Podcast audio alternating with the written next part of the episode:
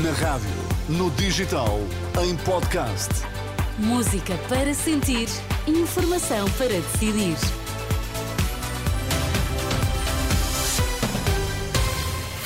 Antes da edição da noite, vamos às notícias em destaque. No futebol, o Porto segue em frente na Taça de Portugal. A Diretora-Geral da Saúde admite estar preocupada com o condicionamento das urgências hospitalares numa altura propícia às doenças respiratórias.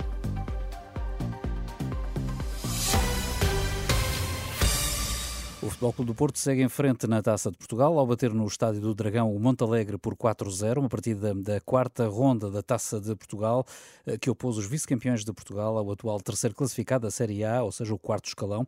Marcaram Loader aos 13 minutos, eh, Evan Nilsson aos 17 aos 44 e Fran Navarro fechou aos 62 minutos. O Benfica recebe na luz amanhã o Famalicão, o Sporting recebe em Alvalade o Domiense no domingo.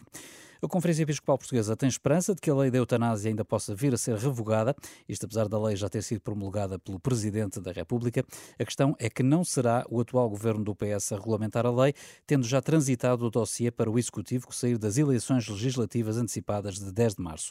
Em resposta a uma questão da agência Lusa, a Conferência Episcopal sublinha a vontade de ver também os cuidados paliativos acessíveis a todos. Os constrangimentos nas urgências de dezenas de hospitais estão a preocupar seriamente a Diretora-Geral da Saúde, numa altura em que os casos de gripe e infecções respiratórias começam a aumentar por causa do frio e com uma semana à porta em que há 36 hospitais sem resposta a várias especialidades por falta de médicos, Rita Sá Machado receia que isso possa ter efeitos na saúde dos portugueses. Já o Ministro da Saúde acha que o SNS tem estado a conseguir atender todos os utentes. A rede do Serviço Nacional de Saúde tem sido capaz de atender todos os portugueses que precisam verdadeiramente dos cuidados de saúde, o que também nos cria uma possibilidade de refletir melhor sobre a organização da, da rede. É apenas isso que está a ser feito. O Ministro da Saúde, Manuel Pizarro, à margem da apresentação do plano de contingência para o inverno, ainda a Diretora-Geral da Saúde, Rita Sá Machado, disse que as autoridades portuguesas estão atentas ao que se passa na China com o aparecimento crescente de casos de pneumonia em crianças. A Diretora-Geral da Saúde diz estar a aguardar mais informações por parte da Organização Mundial da Saúde, mas que, se for necessário, serão tomadas medidas apropriadas. Eu diria que nós, em saúde pública, estamos sempre em modo de preparação e, portanto, para nós, nós estamos a ver com algum cuidado esta situação e a acompanhar e, se for necessário, a implementação de medidas que sejam medidas uh, do Foro de Saúde Pública. Diretora-Geral da Saúde, Rita Sá Machado.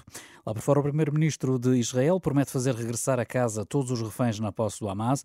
Hoje foram libertados os primeiros 24, entre eles uma idosa luso-israelita, e Tel Aviv já dispõe de lista, da lista dos reféns que vão amanhã ser libertados. Segundo o meio de comunicação israelita, vão ser mais 13 pessoas.